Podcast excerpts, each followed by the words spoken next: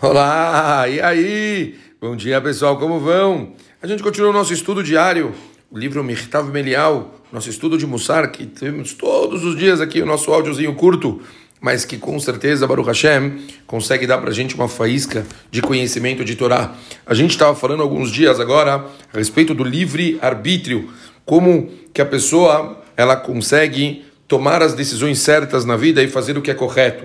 Na última vez que nós estudamos a gente comentou uma coisa interessante. Falamos que a pessoa, quando ela começa a fazer coisas erradas de uma forma sequencial, essa pessoa acaba vendo isso como uma coisa correta e ele acaba perdendo como se fosse o livre-arbítrio sobre essa coisa, ele continua fazendo como se fosse algo permitido, normal.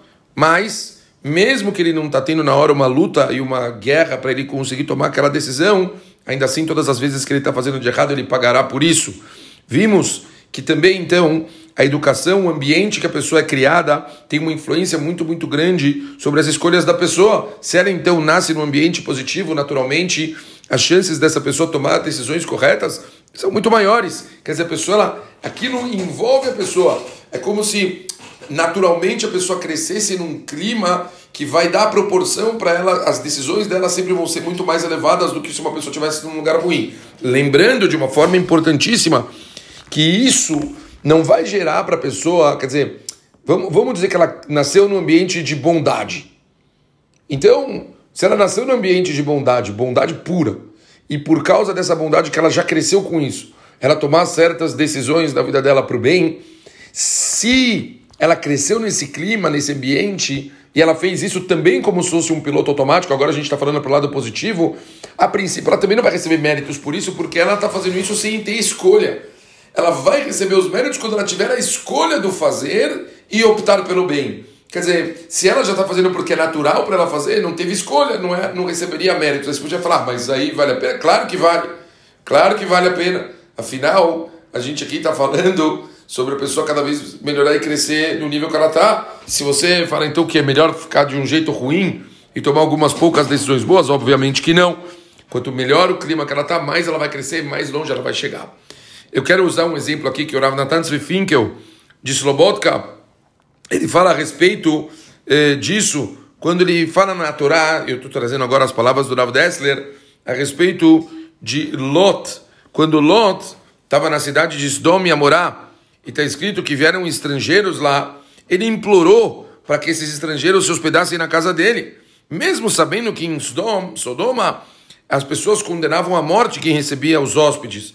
E ele colocou a vida dele em perigo para proteger eles, para receber eles. Quer dizer, uma coisa de um nível muito, muito grande.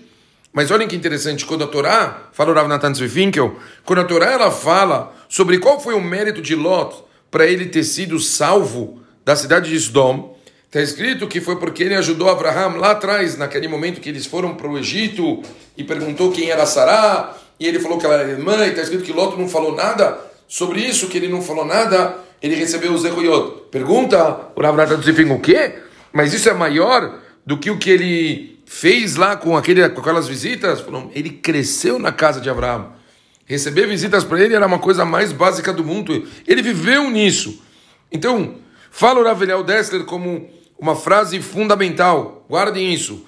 Comportamento caracterizado pela educação recebida em casa ou por imitar superficialmente os atos de alguém, não dá crédito algum à pessoa e também não será contado ao seu favor no dia do julgamento.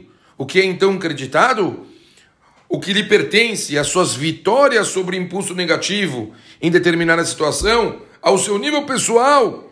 Quer dizer, ele vivenciando as escolhas dele nesse momento, ele vai receber Ezeruyot por isso como é importante a gente entender esse conceito e levar em consideração. E, portanto, quanto mais a gente consegue influenciar, isso é uma outra coisa importantíssima, os nossos filhos desde cedo com princípios de bondade, olhem que lindo, isso já faz naturalmente parte do DNA das crianças.